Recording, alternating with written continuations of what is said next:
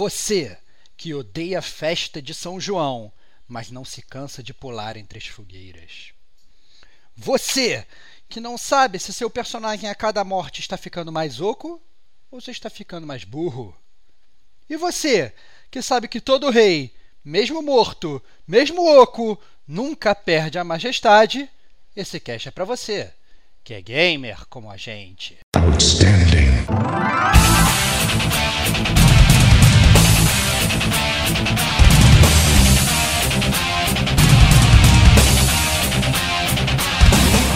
Rodrigo e Estevão. Então, nesse sentido, Serginho, eu achei que foi chupeta no mel. Eu achei que foi bem mais fácil, cara.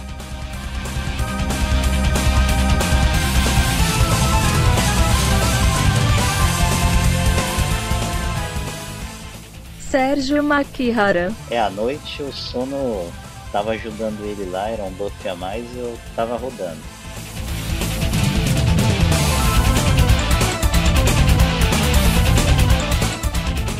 Este é o gamer como a gente.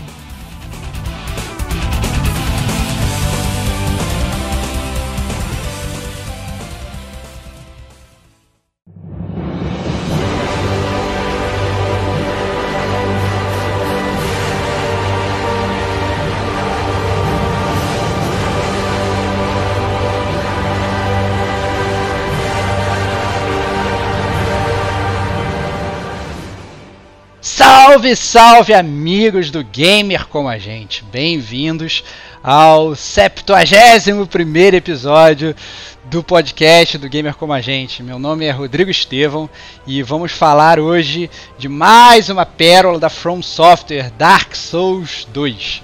É, hoje o Diego, ele infelizmente não não vai estar conosco, né? Porque ele morreu para espada afiada do Rei Vendrick.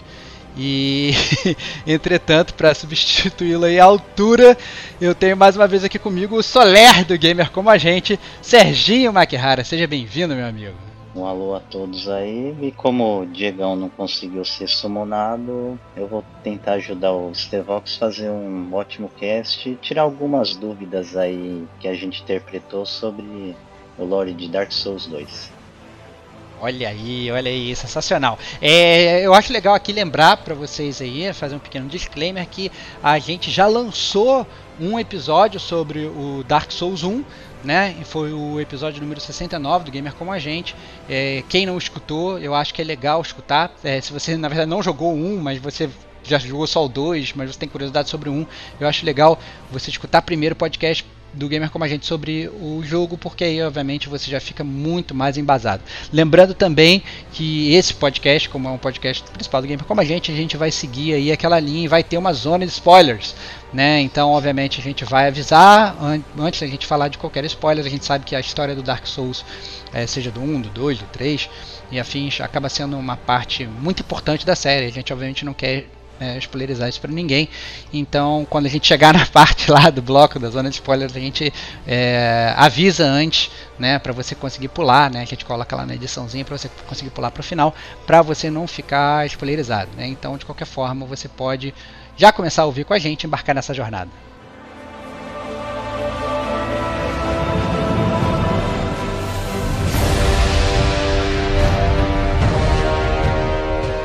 Começamos no bloco 1. É, a gente gosta de começar assim no Gamer com a gente, né? É, é o bloco de expectativas para o jogo, né? É como e quando jogamos Dark Souls 2. E aí, Serginho, como é que foi a tua experiência com Dark Souls 2? Você já você tinha jogado um, já pegou direto dois? Como é que foi a tua jornada com o jogo? Bom, como vocês sabem, a minha aventura na série Souls começou com Demon Souls. Depois eu interrompi brevemente e comecei a jogar Dark Souls 1. A minha jornada lá de sofrimento, de morte e vida, né? Aquele ciclo interminável.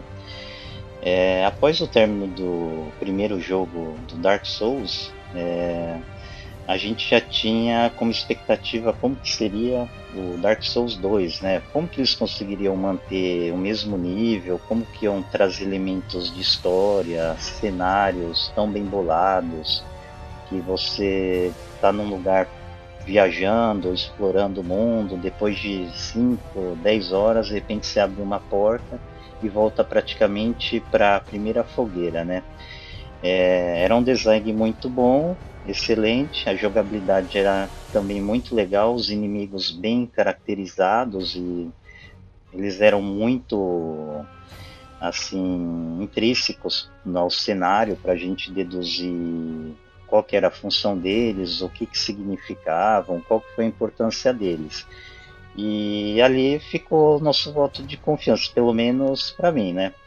É, a, após a espera e o lançamento, é, o que, que aconteceu? Eu, à primeira vista, tive uma breve, vamos dizer assim, decepção e susto com o jogo, né? Porque quando isso, cara? Decepção, cara? É, não acredito, cara. Vou falar na questão de gameplay, assim, no visual, né? Porque quando você iniciava o jogo, você já sai num santuário. E na época, o cenário era muito feio no PS3, né? aí eu até falei, falei, pô, colocaram aí um PS2 pra fazer esse jogo daí e você avança, né? No início, você continua no jogo, avança um pouquinho até passar um tutorial e depois você vê, vamos dizer assim, um cenário assim dignos do padrão Dark Souls, que é aquele lugar Majula, né, que lembra muito, na verdade, o Demon Souls, que seria é. lá pra, que é o hub do jogo, é, né? Que lá para frente você descobre que é um hub e fica de certa forma dependendo das suas opções e desfecho super populado ali, né? Até demais. Mas ali é que comecei a ficar com um pouco de confiança no jogo. É, um pouco mais de jogatina, algumas coisas foram assim decepcionando um pouco, mas a gente vai explicar um pouco no bloco à frente, né? Isso aí. A minha história acabou foi um pouco diferente, né, Serginho? Assim, porque eu comecei o jogando Demon Souls, depois joguei o Dark Souls 1 e tudo indicava que eu ia pegar o Dark Souls 2. Na verdade, eu estava até super é, ansioso para jogar o Dark Souls 2 é, no PS3. Eu lembro que quando lançou, meu amigo Antônio pegou, eu fui na casa dele, joguei um pouquinho, vi ele jogando, falei, nossa, tem que pegar e tal. Eu tava meio curto de grana na época, falei, não, vou acabar, vou pegar depois e tal. Aí na verdade, eu fiquei naquela ansiedade, porque eu ter começado a anunciar, na verdade, as DLCs do jogo e tal, e etc. Eu falei assim, não, vai sair uma versão com as DLCs, então eu vou esperar. Porque eu quero comprar a versão com as DLCs, porque né, eu já ia ter que gastar dinheiro com a DLC mesmo. Então aproveito e, e, me seguro. Cara, acabou que eu me segurei tanto, cara, que eu peguei, eu troquei de videogame, saí do PS3 pro PS4 e eu não tinha jogado Dark Souls ainda.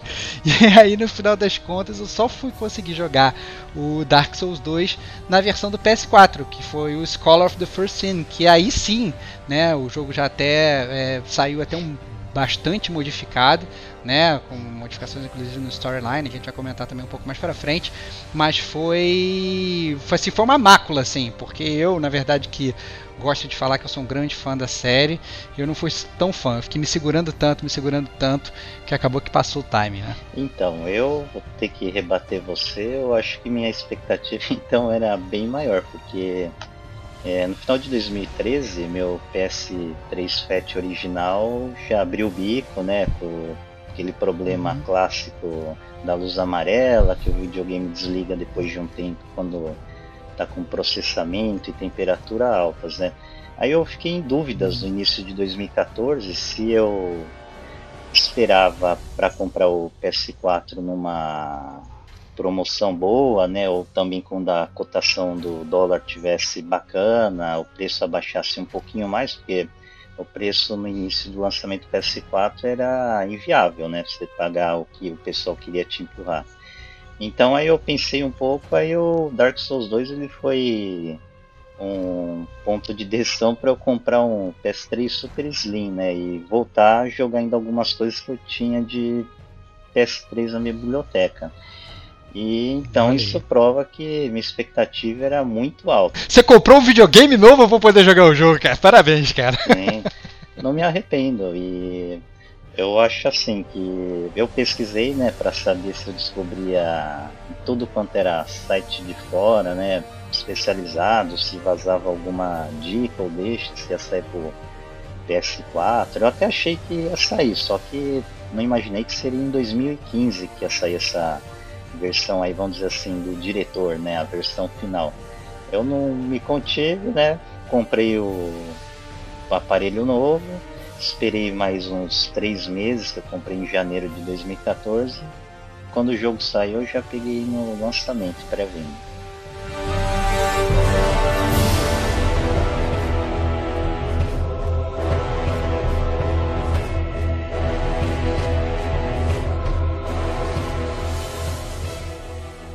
Bom, então prosseguindo com o podcast, nós podemos migrar para o segundo bloco, que nada mais é o bloco da leitura da capa, né? A gente gosta de fazer um overview rápido da, da história do, do, dos jogos, né? Mas o Dark Souls é um pouco difícil de fazer overview, né? Da história, porque ou você, né?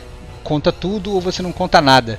Né? Até porque a história do, personagem principal meio que não existe. Né? A história do Dark Souls é sobre o mundo, né? aquele mundo ali de Dark Souls 2 que envolve o seu personagem.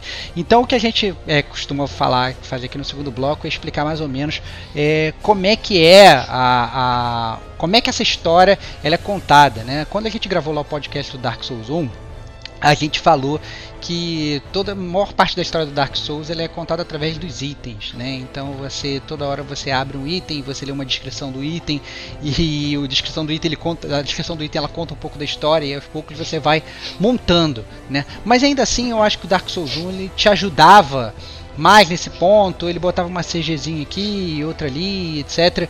E ele meio que te ajudava, né? Os personagens falavam até mais e tal, e ele fazia um arcabouço melhor. O, o Dark Souls 2, eu acho que o Miyazaki, né? É, Miyazaki na, na Terra, Deus no céu, o Miyazaki, que é o criador do Dark Souls, ele, ele, deu um passo até muito grande, né? Porque ele não só ele botou as descrições dos itens, como essas descrições dos itens elas têm perguntas, né? Ela fala assim, será que aconteceu isso, isso, aquilo, assado? Ou será que isso poderia ser interpretado dessa forma? Ou seja, nem as descrições dos itens elas são assertivas, como era no Dark Souls 1, né? É, e a ideia na verdade é essa, porque o Dark Souls 2 ele é mais uma a, a história do Dark Souls 2 é uma história sobre questionamento, né? É, é, é, uma história que faz você questionar aquele mundo ali. Não simplesmente ele coloca uma história obscura e faz você descobrir ela. O Dark Souls 2 é uma história que ele quer ele quer que você descubra a história ainda assim você quer que questione se aquilo ali está certo ou está errado. E isso eu achei que fez o storytelling ser muito mais confuso. É, você não achou isso não, Serginho? Opa, demais, né? Você já tá lá no final do jogo você não entende praticamente nada. Aliás, logo no começo do jogo, é, na apresentação você é um polo amaldiçoado em determinado momento que está em busca de acabar de alguma maneira com essa maldição, né? Você entra lá num tipo de um portal que parece uma água escura, né? Que é um vórtex lá, até uma CG bonitona e assustadora, né? Que o cara se joga lá no pulo da fé. Uhum. E você cai pro mundo Dark Souls, é onde começa a, sua jogatina. É, quando você avança e chega a Majula, conforme eu comentei no outro bloco, é, você, sua missão de acabar com a maldição fica meio estranha porque você tem que ir atrás de um rei, né, o tal do rei Vindrick para uhum. continuar sua jornada. Nisso você dá uma guinada boa, né? Porque você fala, pô, vim pra cá pra acabar com a maldição. Dava para entender que era muito parecida com Dark Souls. Assim, o contexto é muito igual, parecidos, vamos dizer assim, só que estão mandando procurar um rei primeiro, né? Pra quê, né? É, exatamente. E é, é, bem engraçado, né? Você citou a abertura do jogo. Eu lembro que na abertura do jogo, é, a própria Firekeeper, né? A abertura do Dark Souls é sempre narrada por alguém, né? E, e, e, a, e quem, quem narra a abertura do Dark Souls 2 é uma Firekeeper e ela, e ela fala assim: que uma vez agora que você está tipo amaldiçoado, você vai perder tudo, seu passado, seu futuro, sua luz e que nada vai ter significado para você e que você não vai nem se importar com nada e que um dia você vai estar diante dos portões de Drangleic, que é né, na verdade onde se passa, sem saber exatamente porquê. E esse é o seu destino. E na verdade, é isso que acontece, né, cara? Quando você na verdade tá tipo, finalizando o jogo e várias pessoas no jogo te falam isso. Falam que você, cara, você não vai muito saber por que, que você tá fazendo as coisas. E, e é muito desestimulante, né, cara? Quando um NPC ele fala isso pra você, né? Fala assim, cara, vá lá, mas você não vai saber por que, que você tá fazendo isso. É, mostra que você, não só você, digamos, jogador tá perdido, o teu próprio personagem ali, ele tá meio perdido sem saber o que tá acontecendo. Sim, na CG dá umas boas dicas e você entende que aquele personagem que você controla, ele morreu algumas vezes, que até num dos flashbacks ele teve família, só que você não sabe quem é e o que, que aconteceu com a sua família, né? Então é só dúvida atrás de dúvida, né? Que deixa um quebra-cabeça gigante incompleto. É, pra gente não entrar muito mais né, nessa, é, nesse quebra-cabeça, que a gente vai falar mais na zona de spoilers, que geralmente acho que já criou, na verdade, esse, esse estigma da zona de spoilers do, do podcast Dark Souls ser bem maior do que a zona de spoilers que a gente está acostumado. Eu acho que a gente pode migrar aí para o bloco da jogabilidade.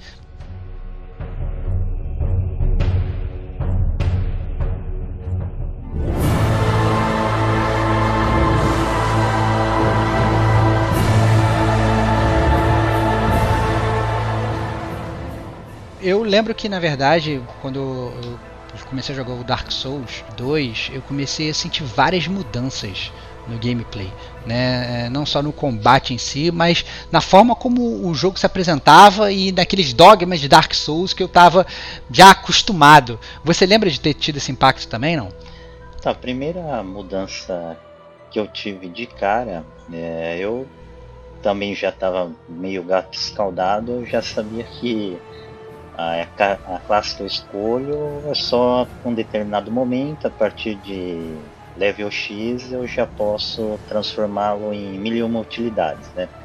Então eu fui lá com o meu guerreiro de sempre lá, né, com a versão só expansão 2, né, e fui para aventura aí primeira coisa que eu senti muita diferença foi que eles criaram, vamos dizer assim, uns atributos a mais em relação ao Flask, né? Que, se eu não me engano, o nome inglês era Adaptability lá.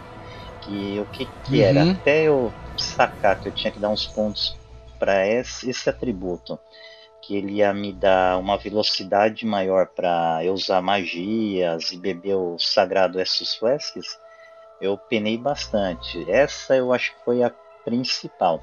De quebra, é, o segundo ponto que eu achei marcante foi que, por exemplo, muitos inimigos do início do jogo eles têm uma área de ataque horizontal que praticamente pegam área toda. Né? Por exemplo, você sabe que ele vai te atacar com a mão direita em direção à esquerda. Então, você falar, ah, então eu vou fugir aqui pelo lado esquerdo dele e tentar ir para as costas dele porque ele não vai me pegar. Só que a espadada, a machadada do cara parece que faz uma volta e te pega até um pouquinho mais da parte de trás do inimigo. É, eu achei isso um fator talvez mal programado ou apelativo, mas com um tempo você se acostuma. No meu caso foi ruim porque eu começo com classe guerreiro, então você tem que descer umas bolachas no inimigo e vai também tomar umas pancadas lá de contra-ataque, né? É, um outro ponto que no início era muito ruim antes de umas atualizações, e não estou falando da versão de PC que tinha aquele problema clássico com relacionado a FPS, era também que as armas não duravam muito, então era meio frustrante você começar o jogo da fogueira X e tentar uhum. enfrentar um chefe e você ter que parar a jornada no meio de caminho porque a sua arma estava a ponto de quebrar. Então você tinha que voltar para a fogueira, que a arma automaticamente era reparada. Isso também foi um ponto de mudança de jogabilidade que alterou bastante em relação ao jogo anterior. No jogo anterior você usava a arma muito, aí em determinado momento dava uma mensagem que ela estava em risco. Então você voltava para a fogueira ou para um ferreiro e fazia o conserto, o reparo. É, então, eu lembro que, na verdade, você, você falando das bonfires, eu acho que esse foi um dos primeiros pontos que eu notei, é porque eu estava muito acostumado no Dark Souls 1, a, eu chegava numa bonfire e eu fazia o level up do meu personagem, né? E no Dark Souls 2 não, não funciona assim, né? O que acontece é que você só consegue fazer o level up do seu personagem em Majula, que é esse hub, né? Você só fala, você tem que falar com a, com a Emerald Herald, que é como se fosse a Arauto Esmeralda, né? Fazendo uma tradução aí é, fria para o português, que é uma senhorita que fica lá em Majula, e você tem que falar com ela para você evoluir. Né, é muito parecido com o Demon Souls, na verdade. O Demon Souls ele funcionava bastante assim. E, e aí é, eu achava, na verdade, que isso quebrava bastante o jogo, porque é, em todo momento você tinha que voltar para o hub para fazer o level up e você meio que não, não tinha aquela continuidade do que a gente estava acostumado no Dark Souls. O Serginho ele comentou muito bem no, nos blocos iniciais como o mundo ele era conectado né, no, no, Dark Souls 1, né, que você, sei lá, estava num lugar, você baixava uma escada, você chegava lá no início do jogo, depois você de repente você pegava um elevador e você, sei lá, caía dentro de uma catedral que era outra parte do jogo e a, o level design do Dark Souls 1 era muito bom, né? O Dark Souls 2, como na verdade você é, tem toda hora que se teleportar para o hub e você acaba tendo já esse fast travel de todas as bonfires, que na verdade é uma mudança é, muito grande do jogo, né? No, no Dark Souls você chega até ter esse fast travel, mas é muito mais do meio para o final do jogo depois que você pega o Lord Vessel, né? Que é um item do Dark Souls 1. Mas no Dark Souls 2 você já tem essa habilidade desde o início.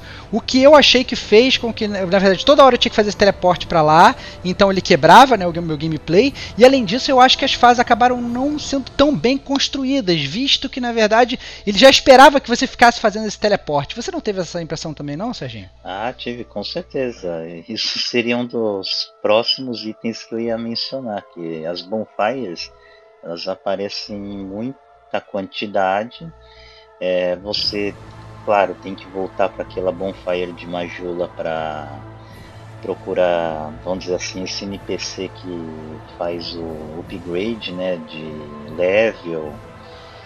E o que, que acontece, que é na minha observação também, e é unanimidade, né?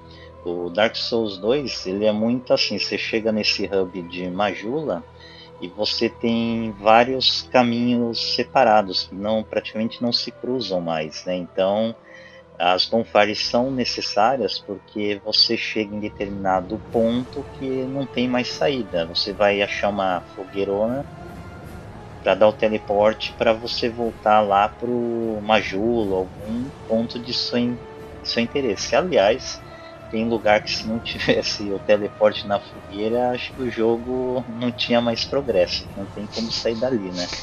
Verdade. E eu acho, na verdade, que também vale a gente salientar de um, de um retorno de uma mecânica, né, que eu já estava acostumado da época do Demon Souls, mas que tinha deixado de ficar acostumado no Dark Souls, mas que voltou no Dark Souls 2, né, que é aquela mecânica da, da diminuição da vida né? Porque você começa o, né, o jogo, digamos, vivo, né? E aí, à medida que você, que você morre, cada vez que você morre, a tua vida, a tua barra de, de life, né? Ele vai diminuindo até que chega no máximo de 50%. Né? É, depois que você, usa um item, né, que, que, que é o Human Refugee, que acaba substituindo a humanidade, a humanity do, do Dark Souls 1, você fica vivo, você consegue recuperar essa sua vida. Mas, de qualquer forma, você acaba passando grande parte do jogo gerenciando ali, tendo só 50% do seu life. Né? É, que era uma coisa que, na, na, verdade, no Demon Souls era algo muito característico. Eu lembro, inclusive, quando eu for começar a jogar o Dark Souls 1, eu ficava, nossa, cara, eu vou morrer, eu vou, minha vida vai reduzir, mas na verdade ela não reduzia. Né? E, e no Dark Souls 2 isso voltou. Eu lembro quando comecei a jogar, eu achei isso um terror. Falei, nossa, voltou esse negócio, vai ser mó perrengue. Você não achou isso uma mudança crucial também para gerenciar no teu gameplay? Ah, também. Nessa parte daí foi uma mudança de jogabilidade que, assim, para mim não foi nada negativo, né? Eu até achei bem engraçado que, como é costume da classe que eu tinha escolhido de capacete ou máscara fechada, eu levei um bom tempo para perceber que, por exemplo, cada vez que você ia morrendo, o life ia caindo gradativamente após cada morte, a feição do seu personagem ficava mais apodrecida, né? E esse efeito era bem bacana. Mas o jogo também ele não foi tão cruel assim, não. É, ele, logo no início ele te dá um item que você limita, se eu não me engano, a 75% de perda, né? É, de life, então uhum. você pode morrer cinco vezes ou até mais, que vai parar nos 75% e ponto final. Teve uma outra mudança também no jogo, né? Se comparar com Dark Souls 1, que eu achei uma mudança que fez bastante diferente, fez bastante diferença tanto para o bem quanto para o mal. Não sei se você se lembra que na verdade depois que você, o, a, a, lógica continua sendo a mesma, né? Para quem escutou o cast Dark Souls 1 ou para quem já conhece a série, né? É, o, a série funciona do, do modo que quando você senta na bonfire, que são umas fogueiras, né? Todos os inimigos que você matou eles revivem, né? É... E aí, obviamente, digamos que se você morreu, na verdade, lá na frente e tal, você renasce nessa bonfire e você tem que correr lá até o lugar, né, fazer o corpse run, você tem que correr até o lugar onde você tinha morrido para recuperar os seus pontos de experiência. Se você morrer, na verdade, nesse, nesse meio do caminho, você é, perde todos os pontos de experiência que você tinha ganhado antes, né?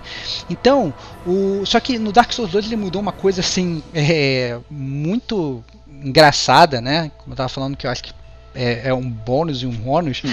é, é que um determinado inimigo, se você ficar matando ele over and over várias vezes, tem um determinado momento que ele para de renascer, né? E aquele caminho ele fica livre para você. Eu acho que isso pode ser interpretado de duas formas, né? Pela forma boa é, é muito bom porque você já sabe que você vai ter um obstáculo a menos para, digamos, recuperar a sua experiência. E na verdade o lado ruim disso é porque no Dark Souls 1 tinha muita gente que na verdade ficava é, fazendo farm de, de Souls, né? Fazendo farm de level, matando os mesmos inimigos várias vezes né? Mas isso também acaba né, dessa maneira quando isso ocorre, você deixa de ter aquele teu farm ali. Né, Serginho? Você sentiu muita falta disso? Você chegou a ver acontecer muitas vezes ou você foi correndo pelo jogo e nem chegou a acontecer isso com você? Então, fazendo vai um resuminho sem dar spoilers, né? No início, pro modo jogo fácil no bom sentido acessível, achei excelente, porque, por exemplo, você vai matar o dos primeiros inimigos lá e você vê que tua build não está muito boa. Então você sabe. Quer dizer, isso sabe não, né? Você, depois de um tempo que eu comecei a farmar, eu falei, ué, por que, que aqui não está mais aparecendo inimigos? Será que o jogo bugou, me deu uma colher de chá para eu passar ali e tal? Só que, só que eu levei em consideração o quê? É, falei, ah, não, nesse caminho até metade e a, os inimigos estão sumindo, né, gradativamente. E ali do fundão até chegar no chefe, estão todos lá, né. Eu fui fazendo o teste e vendo que foi sumindo, né. Aí eu percebi o quê? Que conforme eu entrei naquela área, eu conseguia matar só 5, 6, porque minha arma se degradava, eu tinha que fugir de novo para a fogueira para resolver aquele problema de durabilidade de armas, eu associei que tinha um número limitado de respawns, que no início do jogo, lá antes dos primeiros pets, eles falavam que era aproximadamente 10.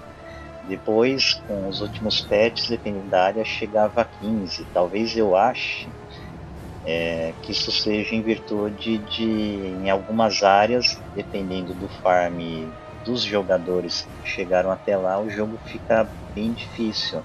O que eu não duvido. Uhum. É, isso no final ele vai te trazer um problema, porque você vai chegar nos chefes difíceis, né, com levels altos, e você vai querer farmar. Se todos os inimigos estão mortos, onde você vai arrumar farm?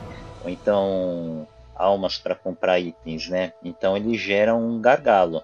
Mas para isso o jogo também foi bem bacana e mais uma vez acessível e deu uma contramedida, né? Que você provavelmente tenha usado alguma vez, não?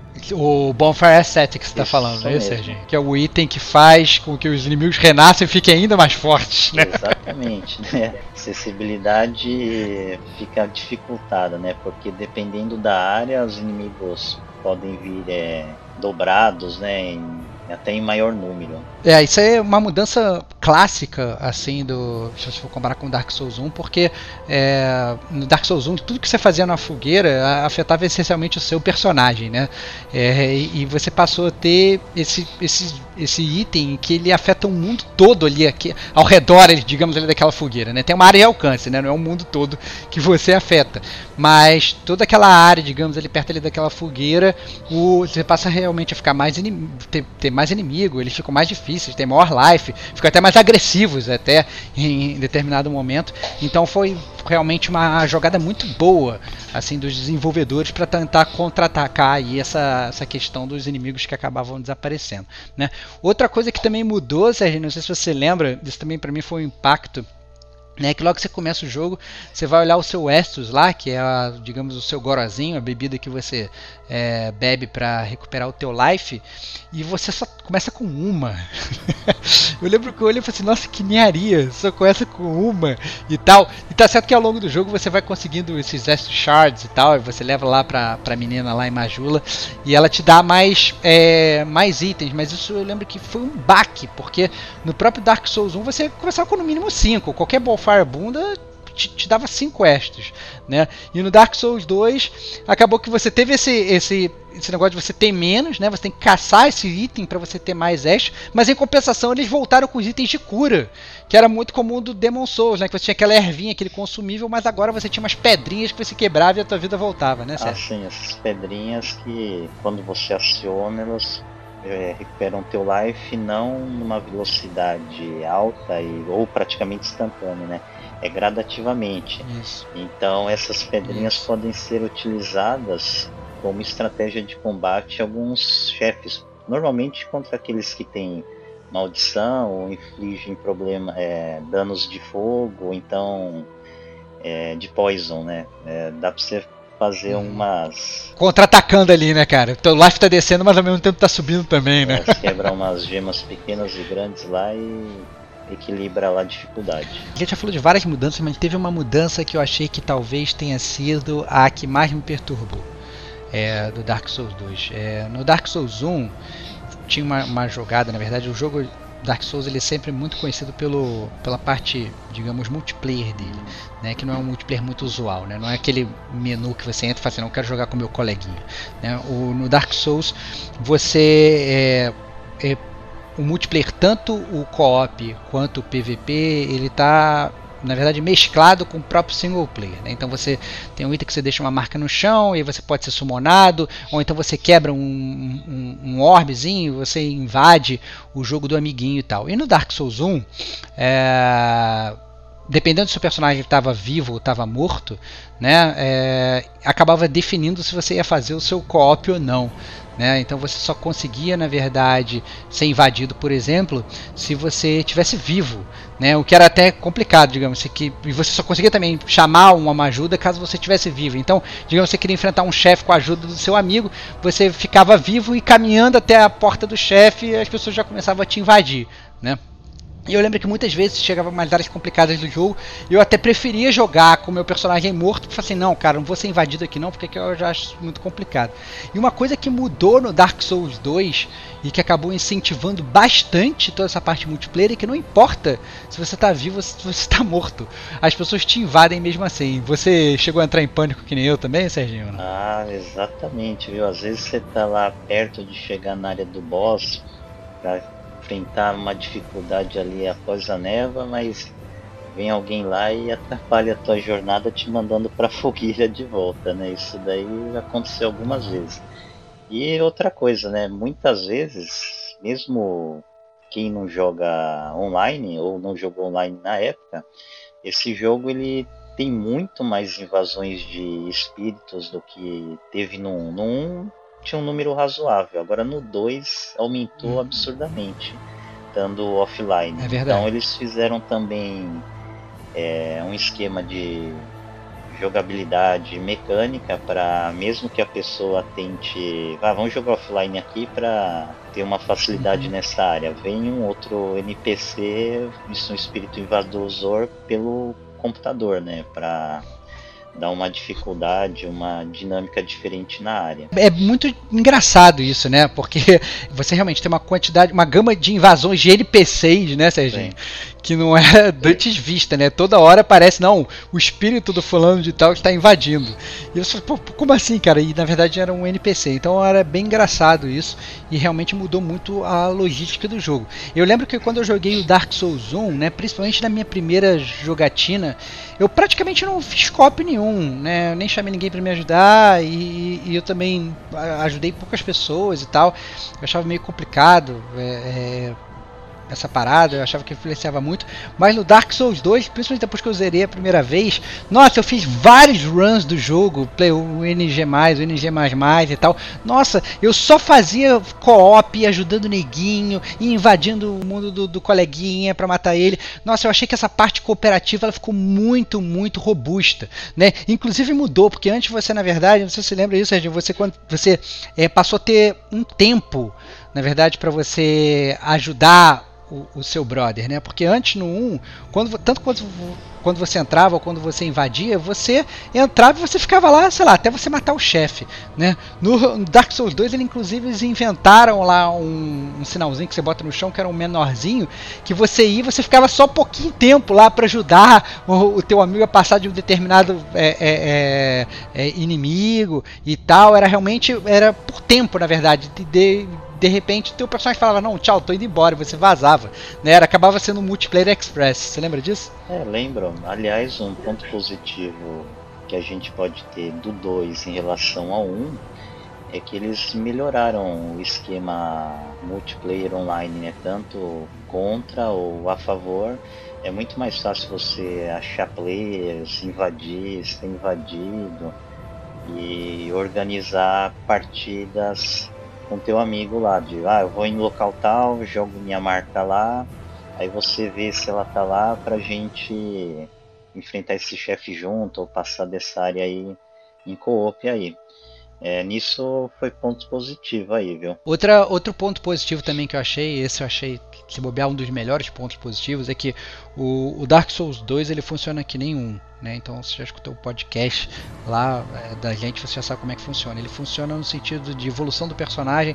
Quando você vai evoluir seu personagem, você escolhe um atributo e aí você gasta suas souls, gasta suas almas, você sobe aquele atributo e aí é, a próxima evolução ela vai ser mais cara, ela vai ser mais cara, ela vai ser mais cara, sempre vai ficando cada vez mais caro, de modo que você não dá pra você evoluir todos os atributos do seu personagem. Você acaba que você tem que escolher, né? Se você vai subir a força, se você vai subir a destreza, se você vai subir a vitalidade, se você vai subir a tua endurance, que é a estamina e tal. Você sempre tem que fazer escolhas porque cada vez vai ficando mais caro, né? E no Dark Souls 1 é, tinha aquele problema, na verdade, que se você subiu o seu level e você, sei lá, fez uma escolha errada, já era. Você mudou o seu build, já era. Você tá ferrado. Você não, não, você não consegue mais mudar. Só se você resetar o jogo e começar o jogo de novo, né? No Dark Souls 2, eles finalmente eles criaram um item que custava até bastante dinheiro e tal, mas que você conseguia fazer respec no seu personagem, né? Você ganhava toda a sua experiência de volta e depois você começava a subir é, o seu personagem de novo e fazer uma build diferente. Eu achei isso muito bom, porque em determinado momento do jogo eu não estava gostando muito do meu personagem, falei, nossa, fiz merda evoluindo dele desse jeito, usei o item lá e você conseguia meio que reorganizar e fazer um rebuild do seu personagem. Então, esse item, aliás, ele você acha vários no jogo sem precisar comprar, né? Eu, sinceramente, eu nunca utilizei o no 2, mas eu gostaria que ele existisse no 1 um, porque a minha primeira build tive que jogar uns 40, 50, 60 pontos para fé para eu conseguir entrar numa Covenant, né? Uhum. E Entendi. Assim, eu acho válido, né? Porque se o jogo indica que sua classe inicial não conta para nada, né? O, é o esquema de como que você distribui os, os pontos e vai mudando conforme a tua preferência. É, não tem nenhum problema ter um item lá que você zere tudo e realoque de acordo com o que você acha que ficaria melhor, né? Na minha opinião, eu acho que talvez piore, né? Porque o Dark Souls depende muito de aprendizado, né? Os acertos e erros. Se você lutou muito com aquela distribuição de pontos para aqueles atributos e depois é, tira um número considerável de pontos de algum atributo, pode trazer uma estranheza boa em combate, né? Você vai ter que correr uhum. atrás para se adaptar. Bom, dito isso, eu acho que a gente pode migrar aí talvez para o bloco mais aguardado, que é o bloco de Spoiler Zone. Né? Então o editor aí vai botar a minutagem para vocês não serem spoilerizados, mas a gente pode, é, então de qualquer forma já fiquem aí desde já avisados, né? E a gente pode começar. Vamos lá.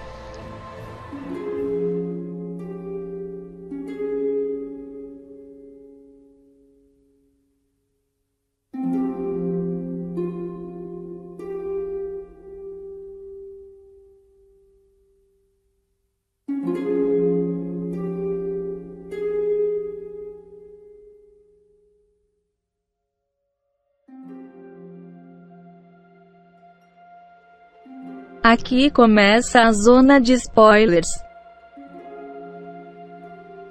Caso queira abdicar da sua monarquia e imortalidade, pule para a marca de uma hora e nove minutos.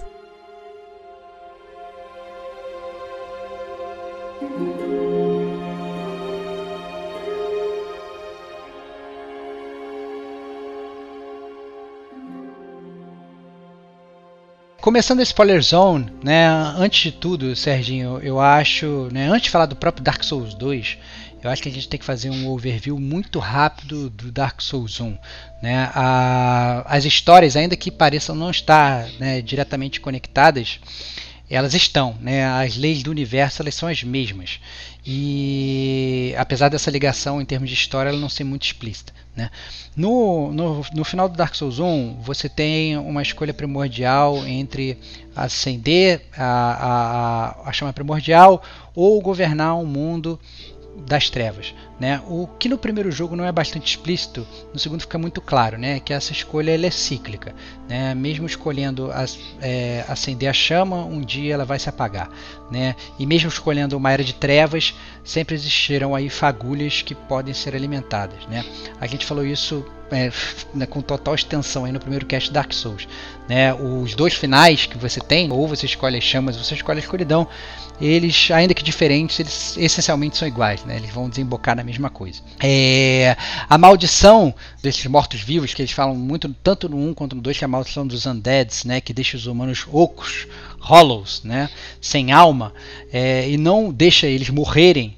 Ela, essa maldição ela sempre acaba quando essa chama é acesa, mas à medida que essa chama né, primordial ela vai perdendo a força, essa maldição ela surge novamente. E sempre que essa maldição surge, surge também um morto-vivo, né, um undead, com a alma, digamos, forte o suficiente para se sacrificar e alimentar essa chama é sempre um, uma história muito cíclica.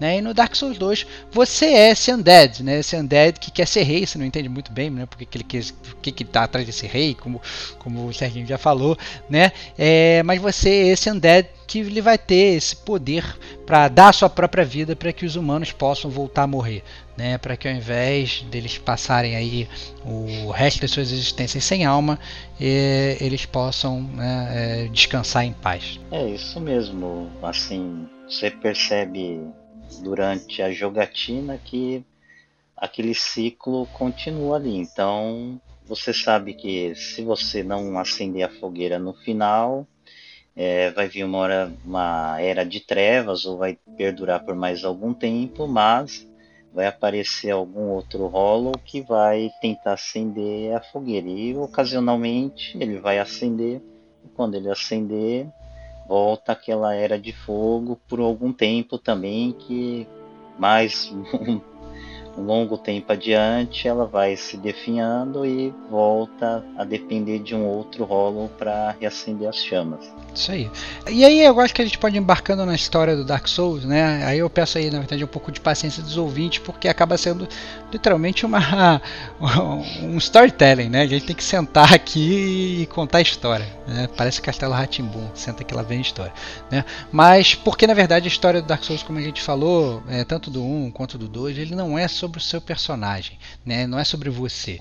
Ele é sim sobre é, tudo aquilo ali que está em volta de você, né? Então, a história do Dark Souls conta que é, muitos reinos, né? Eles nasceram e morreram ali naquele lugar que é chamado, na verdade, naquele momento de Drangleic. Né? Os reinos, na verdade, que crescem e morrem ali, eles são sempre diferentes, mas a estrutura é sempre a mesma. Né? Sempre existe um rei, sempre existe essa maldição dos undeads, esses reis, na verdade, que so, sob, sobem ao poder, né, eles sempre derrotam quatro grandes almas para então poder sentar no trono.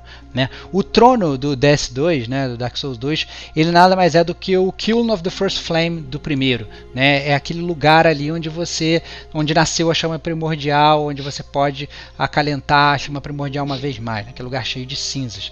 É lá que o rei ali daquele, daquele local, ele tem o poder de decidir se ele vai alimentar ou não essa chama com a sua própria alma, né? se ele vai dar a vida dele ou não ali para, digamos, dar um pouco mais de esperança para a raça humana. Né? E a história do Dark Souls 2 ela gira em torno do rei de Drangleic, que é o Vendrick, né? que ele era escolhido para sentar no trono, Porém, na verdade, ele nunca fez isso, né? ele nunca deu a vida dele. Né? A rainha Nashandra tem um determinado momento que você encontra com ela durante o jogo e ela fala para você que ela não não vê ele como o verdadeiro rei, né? que ele governou as pessoas, ele governou o reino, é, porém ele nunca se sentou no verdadeiro trono, né? ele nunca se sacrificou pelo seu povo, ele nunca é, tirou realmente essa maldição que caía sobre todos os humanos ali em volta. Ele queria um cara que queria governar para sempre e para isso ele tinha que arranjar uma maneira de acabar com a maldição sem se sacrificar. Né? E durante essa procura, na verdade, por uma, por, digamos, por uma alternativa, né, a Rainha Nashandra, inclusive, ela fala para o Vendrick sobre a Terra dos Gigantes. Né? O, o Vendrick ele chega a fazer uma jornada até lá, ele derrota os, os gigantes e ele consegue lá nessa Terra dos Gigantes um poder de infundir coisas inanimadas, né, com almas, né, e ele cria seres, na verdade, que são como se fossem automatrons, né, essa, que, que, ele, que no jogo é chamado de golem, né, um ser sem vida, mas que ele está sendo alimentado pela, pela, pelas souls, né? E aí, junto com o seu irmão Aldia, né, ele, é, ele tenta descobrir uma cura para aquela maldição, para lutar contra o destino, passando através disso. Né? Ele começa cada vez mais tentar manipular as almas, porque, e principalmente guiado pelo irmão dele, né, que é um estudioso dessa maldição, é, tentar descobrir como é que funcionam essas almas né, é, e como elas dão origem àquele mundo cíclico que está acontecendo ali. E, na verdade, eu acho que é, eu e o Serginho a gente estava até falando isso rapidamente em off-topic, né? É, isso é muito engraçado porque em determinado momento, e ele não entra muito a fundo se é o Vendrick, o seu irmão dele, Alder, eles acabam descobrindo e eles percebendo que é, a única coisa que pode sair desse ciclo é, na verdade, algo ou alguém que nunca fez parte desse ciclo, né? E a verdade é que a gente já viu isso no Dark Souls 1. Né? A, o único ser, na verdade, que está fora desse ciclo de ressurreição e de morte eram os dragões.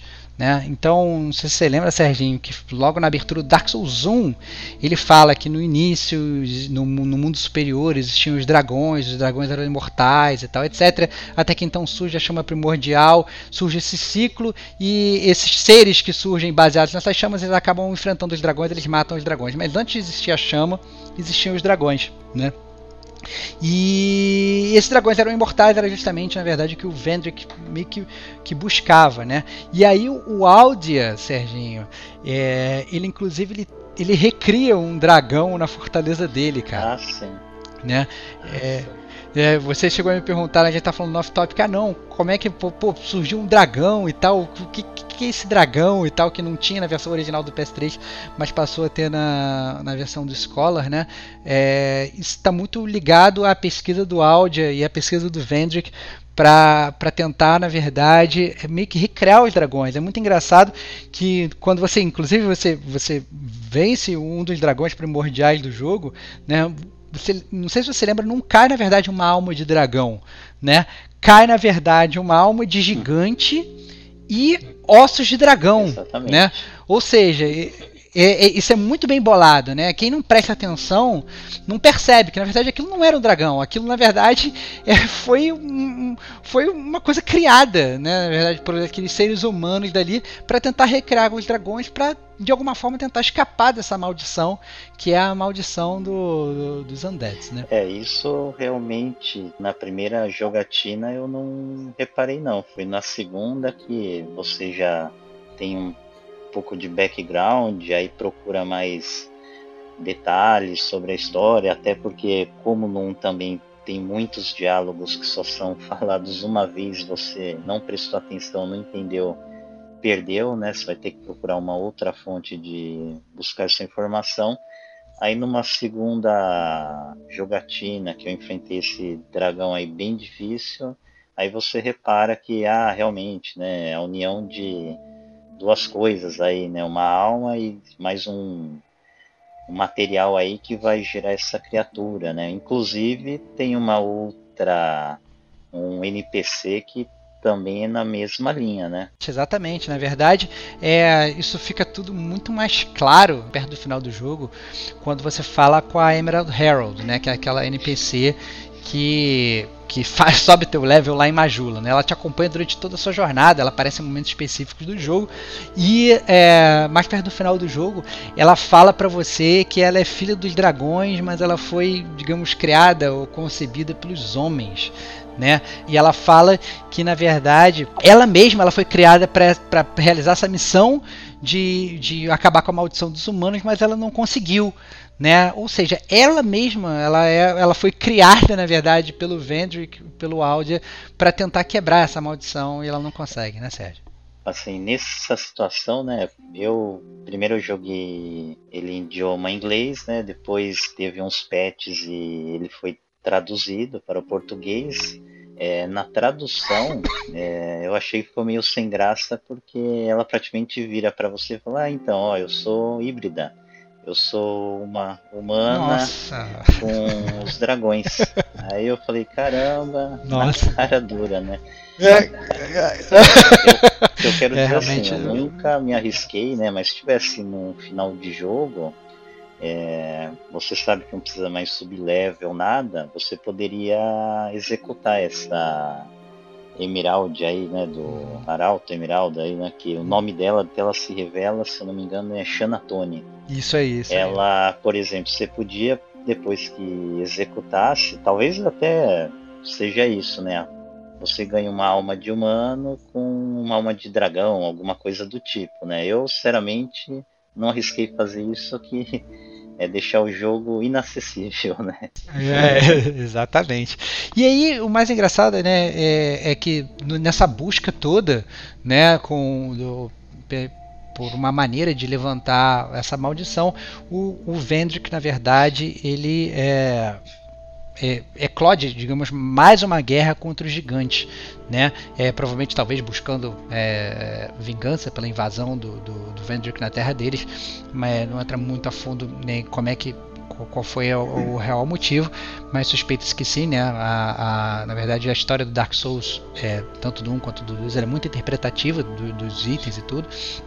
Mas é, eu acho que em um determinado momento em que isso tudo está acontecendo é que a verdade é revelada, né? É, é que o Vendrick se toca que existe aí uma, uma digamos, uma outra pessoa ali naquele mundo que está sendo muito influente e que não parece estar tá dando as cartas quando na verdade está dando as cartas, que é a rainha, né, a rainha Nashandra, né, é, ela inclusive que incita a guerra com o gigante no início, talvez para criar um subterfúgio para que ela mesma possa assumir aí o, esse trono da fornalha, aí, o trono aí da primeira chama. Né? É uma personagem que ela está sempre é, é, essa é aquela essência da sede de poder. Né? Ela é obcecada aí pela, pela chama primordial e pelas almas que, que giram né, em torno da chama primordial. Né? E aí, quando o Vendrick percebe isso, ele percebe que o maior propósito Antes, obviamente, de, de dele conseguir levantar a maldição é ele impedir a rainha Nashandra, né?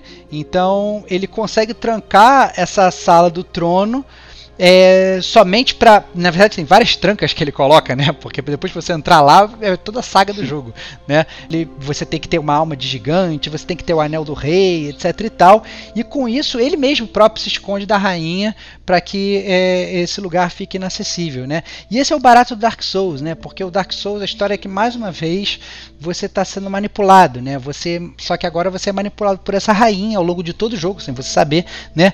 Para que você consiga entrar na sala do trono, né? Para que então ela possa usurpar esse trono de você, né? Você está achando que você está indo lá de boa, só que na verdade você está sendo guiado até lá, né? E tanto que depois, né, Serginho, que você chega lá no final do, no, lá no trono e você de, derrota o Throne Watcher, que você acha, inclusive, eu pelo menos achei que fosse o último chefe do jogo, né? Aquele cara que fica ali é, é, defendendo o trono aparece a rainha Nashandra para te matar, né? Ela entra e ela fala: "Não, que bom que você fez tudo que eu te mandei e tal, não sei o que, mas agora, meu filho, chegou a hora de você morrer porque agora o trono é meu, Sim, né?" E o detalhe é que após essa jornada toda, você praticamente tem tudo o que ela precisa para concluir os planos dela, né? Então, ali se você perdesse, talvez acontecesse algo bem complicado, né? Exatamente.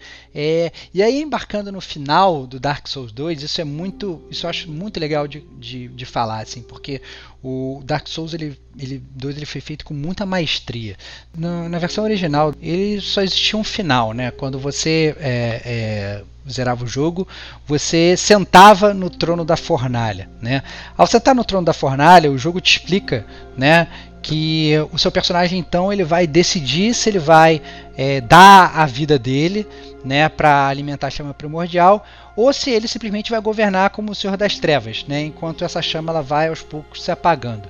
Né. Essencialmente, essa escolha é, seriam, na verdade, os mesmos finais cíclicos do Dark Souls 1, que a gente inclusive já comentou no último cast. Né. E o jogo ele é muito genial nesse sentido, porque é, ele já te explicou que aquilo é cíclico, então ele nem te dá essa escolha, né? E porque o resultado delas é o mesmo, né? O ciclo de luz e trevas ele, ele vai continuar para sempre. Então é, não existe escolha no final original do jogo, porque você já aprendeu ao longo da jornada que essas escolhas elas são iguais, né? Mas aí veio a expansão do Scholar of the First Sin. Né? A, a tradução barata seria o, o Scholar of the First Sin seria, sei lá, o, o estudioso do pecado original, né? É, aonde ao longo do jogo vai aparecendo esse, digamos, estudioso para você, é, para aprofundar ainda mais a história, explicar para você o que, que é esse pecado original, que na verdade é a maldição. E esse estudioso é o Aldia, né, que é o irmão do Vendrick, né? Ele ele aprendeu muito mais sobre essa maldição dos undeads, né? E só que ele falhou nessa missão dele de impedir esse ciclo, né? E acabar se tornando um ser deformado. Então ele vai te explicando isso tudo e tal, e essa expansão ela acaba mudando o final, né? Porque caso você consiga fazer as missões das DL6 e você consiga as três coroas dos reis das DL6, você consegue o poder de não se tornar oco. Então você acaba sendo um, ser humano que acaba se tornando praticamente imortal, né? E aí você, por se tornar um ser humano imortal, você tem a opção de não sentar no trono, né? Ou seja, você não vai optar nem pelas chamas e nem pela escuridão.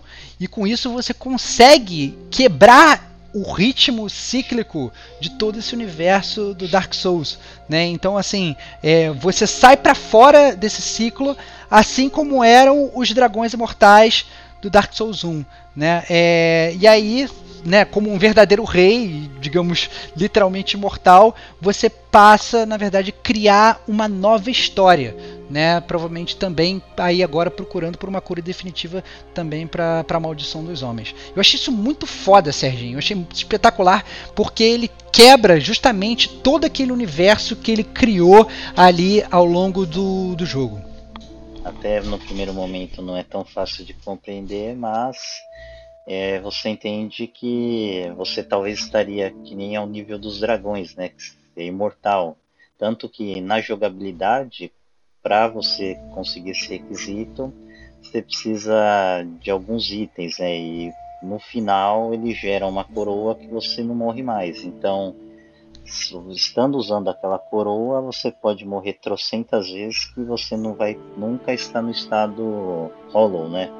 Que muda muito a jogabilidade e deixa o jogo mais acessível, uhum. né? Mais um ponto aí. É, exatamente. É, e como é que foi a tua experiência jogando essas DLCs, Serginho? Porque você, a gente estava chegando, chegou a comentar no off-topic que essa experiência foi muito interessante, né? Você sofreu bastante, né? Então, a minha experiência com as DLCs, né? Porque em Dark Souls não quer dizer que você tem a DLC que vai ser tão simples para conseguir acessá-la, né? No Dark Souls 1, para você acessar a DLC que envolvia a história do Artorias, né, a saga dele, você tinha que fazer algumas etapas, pegar alguns itens, voltar para um lugar é, definido e ali acontecer um evento para você acessar aquela nova área.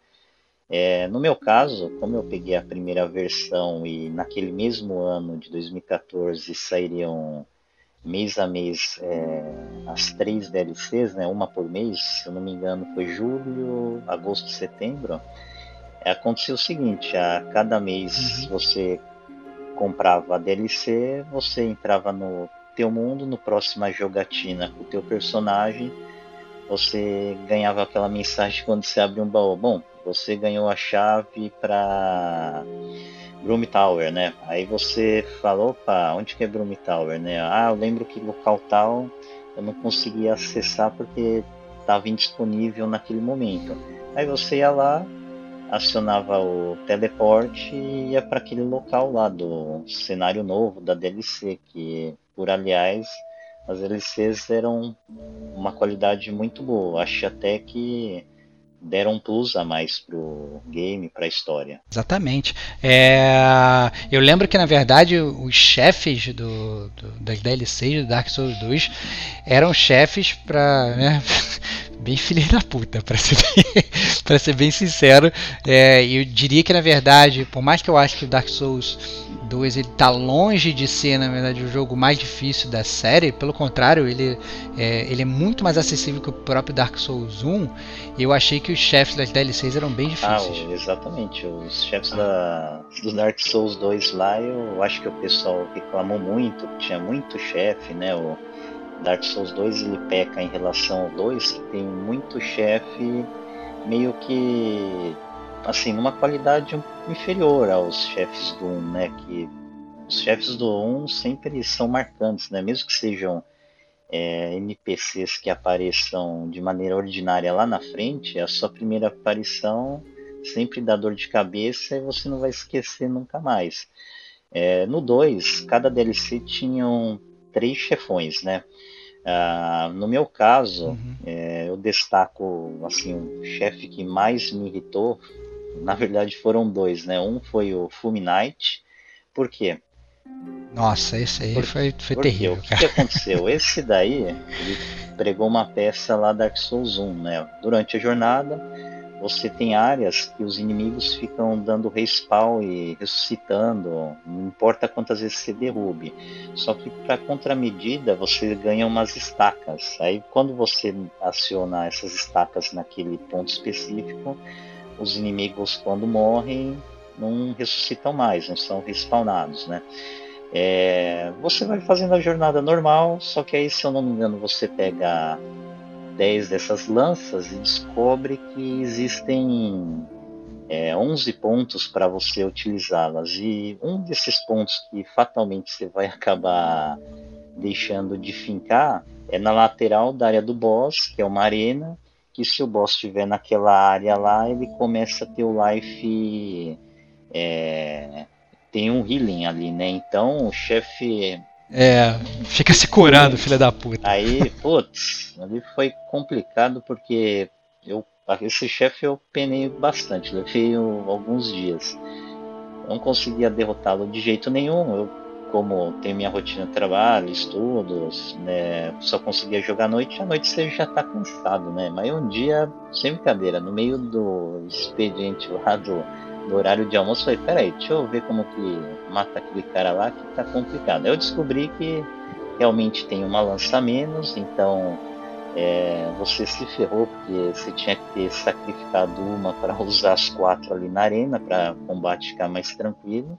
Traçar uma estratégia, né? Eu literalmente eu tive que jogar com um guerreiro lá com uma arma pesadona, nível 10, com uma, um encantamento de eletricidade nele, se eu não me engano, na ocasião. E, e eu literalmente só lutei lá com as calças do guerreiro, os anéis para dar os buffs e a coroa lá que também dava um pouquinho de healing lá, né? E aí eu tive que derrotar ele assim, logo saindo do trabalho, tomando um café, até ele à luz do dia, porque à noite só tava levando surra. Para mim foi o. À noite?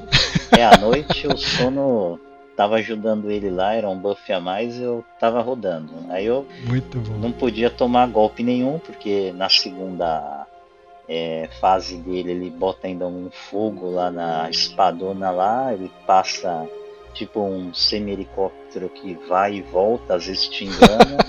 e esse chefe aí foi um pesadelo.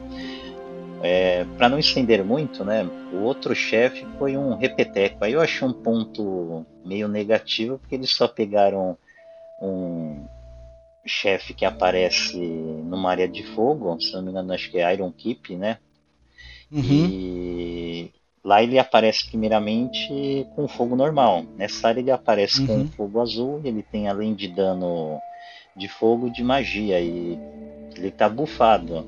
Ali também eu penei bastante porque era um chefe repeteco, bem apelativo numa área pequenininha lá. Mas também mandei para fogueira mais próxima, viu? É, cara, eu acho que realmente é, os chefes do Dark Souls 2, todos eles, na verdade, eu achei é, da, da, todos, eles, todos eles eu achei muito, muito complicados, cara. Eu achei, é, inclusive o Sir Alone, que é como se fosse um, um samurai que você enfrenta num em um dos DLCs, que ele tem um golpe que ele te, meio que te agarra, se ele te agarra, ele meio que vira super-homem. Hum. E aí fica tipo, impossível de você matar. Então você tem que pegar a luta toda e eu lembro que fiquei horas porque meu objetivo era não ser agarrado por ele. Então eu fiquei, ficava horas circundando, girando de um lado para o outro, ele é super rápido e tal, é até complicado. Você meio que tem que lutar perto dele para ele não ficar meio que pulando de um lado para o outro, mas ao mesmo tempo, se ficar perto dele, fica suscetível ao agarrão. Então, nossa, muito bem bolado. achei o level design, o, o boss design desses, desses chefes da DLC fantástico de todos eles. Então, uma outra pergunta que o pessoal falou muito quando lançou a versão Scholar of the First Sin, que tinham as três DLCs do Dark Souls 2 no mesmo pacote, uhum. é, o pessoal que ele o Dark Souls 2, como eu mencionei, ele tinha aquele problema no início de armas que não duravam muitos. É, e eles colocaram mais inimigos. É, como que foi a experiência e outra coisa, né? Tem inimigos em locais diferentes. Por exemplo, falam daquele Pusher, né? Que ele aparece muito mais uhum. vezes do que na versão original. No teu caso, eu, se eu não me engano, você comentou que só jogou a versão Scholar First Sim. É, você é. achou complicado esse inimigo também específico? Cara, eu não achei complicado não. Na verdade é que tá. Como não, não tinha o parâmetro da, da versão original, é, eu simplesmente achei difícil como qualquer jogo do Dark Souls, né? Mas eu achei que de qualquer forma, eu sinceramente não achei que o, o, a jornada do Dark Souls 2 é uma jornada difícil, não. Pelo contrário, eu acho que é um jogo bastante permissivo. Ele é um jogo que deixa você fazer copy se você estiver precisando e se você estiver realmente embaçado. Apesar de eu achar que a primeira run é sempre o ideal que você faça sozinho. É, ele, ele é um jogo muito permissivo. Ele tem, como você já falou, uma infinidade de bonfires. Então, é, é, é e você a qualquer momento pode ficar fazendo teleporte indo para um lugar, indo para o outro e tal. É, é, você tem essa opção de você remontar a sua build no meio do jogo.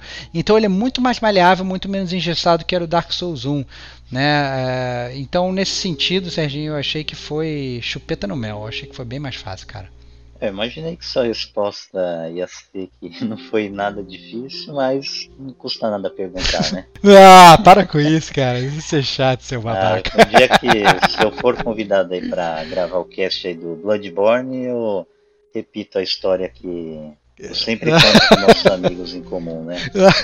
Não, em breve, em breve. Tem que fazer esse podcast do Bloodborne também. Bom, é, então é isso. Acho que a gente pode encerrar por aqui a zona de spoilers e a gente pode seguir para as notas para Dark Souls 2, esse jogaço da From Software. Vamos lá.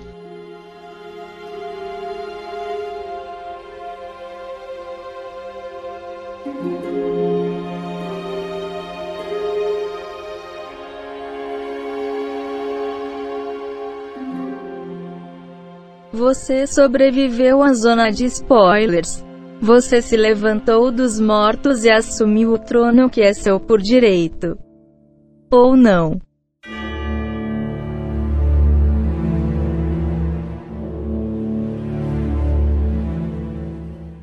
Bom, Serginho, bloco final aqui do, do Gamer Como a Gente, Dark Souls 2. Eu queria saber aí o seu veredito para esse jogo maravilhoso e a sua nota ao melhor estilo gamer como a gente.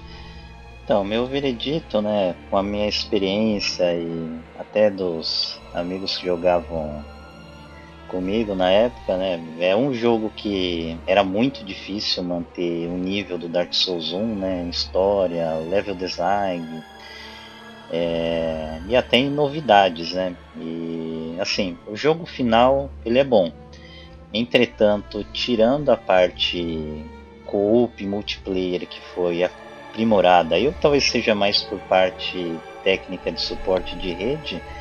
Ele ficou um pouquinho atrás em tudo no Dark Souls 1, mas não deixa de ser um jogo excelente que tentou inovar mecânicas, né? Ele ele trouxe opções que tornaram o jogo de certa forma até mais acessíveis. Por exemplo, você pega uma pena em determinado momento do jogo que você pode fugir de qualquer área sem precisar de uma fogueira para retornar à fogueira que você teve acesso pela última vez. Isso quebra muito galho, porque você não precisa mais daquele bone hand né, para teleporte. É, uhum. Ele até te dá na DLC um local que você consegue reparar itens quebrados, né, que tem um custo, e como a gente falou, se você não usar o Bonfire A7, que o dinheiro do jogo são as almas, são limitadas, então o jogo te dá também uma opção para você se salvar né, desse beco sem saída. Se você perder todas as efígies lá para recuperar o, do estado hollow e voltar a estar tá vivo, o jogo também te dá um local para você ir lá e se salvar dessa situação ruim. Ele ficou um jogo que se você precisar, ele dá a opção para você conseguir sair da dificuldade que muitos reclamaram. É, e tendo em base disso, também que a gente não comentou muito, é, o som continua bom, mas menos impactante, porque tem muito mais trilhas né, e chefes que não são é, tão bacanas quanto o primeiro, então isso dá um efeito cascata. Mas o jogo eu vou na nota final da 4,5 Essus Flash Shard para esse jogão aí. Ele honra a série Souls e quem curte a série não pode ficar sem jogá-lo. Muito bom, Serginho, muito bom. Bom, é, para minha nota, eu acho que eu tenho que pesar algumas coisas, né? Eu acho que a gente já comentou aqui que eu achei que o level design do Dark Souls 2 ele é, ele é bem pior, na verdade, do que o 1. Né? Uma coisa que eu sempre respeitei e achei muito legal do 1 é que era toda, digamos, essa unificação do cenário, né? que você saía do ponto A para o ponto B, ia para o ponto C e de repente do nada o C se reconectava no A de uma forma linda é, e magistral. E isso não ocorre no 2, infelizmente. Né? Eu fiquei bastante triste. Ele é um jogo que eu também, como eu falei, eu achei ele bem permissivo em termos de dificuldade. Eu diria que ele até é um jogo relativamente fácil, a campanha normal. Os DLCs não, eu achei que eles resolveram compensar todas as dificuldades na DLC. eles fizeram um jogo bastante difícil, eu achei bem, bem realmente complicado, com chefes bem complicados. Mas eu achei que até foi um jogo que saiu um pouco da tônica do que eu estava esperando depois de ter jogado Demon Souls e o Dark Souls 1. Né? É, como o Serginho falou, eles tiveram mudanças de gameplay relevantes, né, eliminando essa parte de farm que eu achava que é, às vezes ficava até um, um pouco enfadonha, às vezes por, por até por tentar explorar alguns lugares, é, você acabava fazendo meio que um farm sem querer, que você ficava ganhando soul, ganhando soul, ganhando soul, ganhando soul, porque você queria explorar aquilo ali, você sentava, você voltava e tal, e às vezes você acabava evoluindo seu personagem mesmo sem querer. No Dark Souls 1, eles meio que eliminaram isso. É, com os inimigos sumindo, né? Mas para quem na verdade quer farmar ou para quem na verdade quer o jogo mais difícil, eles também realmente criaram esse gatilho que a gente já mencionou aqui no cast. Então achei que nesse, nesse ponto foi perfeito. Né? Eu achei que os gráficos melhoraram, apesar do choque. É, assim, mas acho que é até injusto para mim falar muito de gráfico, porque como eu joguei a versão né, do Scholar no PS4, os gráficos já estavam muito melhorados e tal, então é, seria até na verdade um, uma coisa que nem deveria muito comentar no, no meu speech, né, porque seria injusto comparar com o gráfico da versão original. Uma coisa que eles mudaram, na verdade, que me incomodava muito no Dark Souls 1, a gente não chegou a falar, é que muitas vezes no Dark Souls 1 você matava o inimigo, ficava aquele corpo morto no chão, e você começava a andar e o inimigo ficava meio que agarrado na tua perna. Era meio zoado que acontecia. E você. É o efeito ragdoll, né? Exatamente. E aí você ficava carregando o, o, o inimigo pela fase, era muito estranho. e isso ficou, graças a Deus, foi eliminado no Dark Souls 2, praticamente em sua plenitude. E deixa de parecer um jogo porco, né? Porque isso parece, parece uma parada meio porca antes, né? Mas, mas então isso, isso, parou de acontecer, né? Mas eu acho que é onde o Dark Souls 2 ele brilha é realmente na história, né? Eu acho que ele incrementa e melhora a história do Dark Souls 1 de uma forma absurdamente boa, né? É, o lore ele se torna ainda mais complexo a, a, eles contam na verdade te desafiando a questionar aquela história então eu acho que ele ele pressupõe que, que a inteligência do player do Dark Souls está muito acima da média, eu acho, na verdade. Então, mas eu acho isso bom, assim, eu acho que é sempre legal você ter um jogo que, que te estimula a, a estudar, te estimula a ser melhor, te estimula a pesquisar sobre o jogo, te estimula a ler sobre o jogo. Eu acho que isso é, é fundamental e é isso que o Dark Souls 2 faz. Eu acho que só isso já compensa eventuais falhas que ele pode ter de level design, por mais que eu ache isso bom, eu acho que isso compensa, né? E a verdade é que eu não posso fugir da minha nota, eu sou fanboy da série mesmo. Então, eu como grande fanboy assumi o Dark Souls, eu tenho que dar 5 almas de gigante para Dark Souls 2. É um jogo espetacular, acho que honra a série e eh, a gente a gente dá muitas vezes nota máxima para jogos que tenham falhas, porque é normal ter falhas. Né? Nós, seres humanos, temos falhas e por que não merecemos um 10 de vez em quando? E com jogos de videogame não é diferente. Então, é, eu não tenho aí nenhuma vergonha de dar nota 5 almas gigante, aí, nota máxima do gamer como a gente para Dark Souls. É isso, Serginho. É, muito obrigado pela sua presença, por mais uma vez ter me ajudado nesse co-op fantástico, cara. Opa, eu que agradeço e vamos ver se a gente termina a jornada no Dark Souls Master aí que está em andamento, né? É verdade, é verdade. A gente começou, é verdade eu tive que dar uma, uma interrompida aí porque a gente recebeu o jogo novo para testar, então estou testando outras coisas, mas a gente está fazendo aí uma corrida aí no Dark Souls 1 Remaster aí, estamos nos divertindo bastante e vamos zerar esse joguinho co-op aí para ser bem divertido. Mas é isso, gente. É, muito obrigado por terem escutado né, o podcast número 71 do Gamer Como a Gente, sobre Dark Souls 2. Né, fiquem com a gente, a gente, a gente aguarda e-mail de vocês, comentários. Responderemos sempre pronto, é, como de costume. E nos vemos, obviamente, na próxima semana. Um grande abraço e até lá. Are you the next monarch? Or merely a pawn of fate?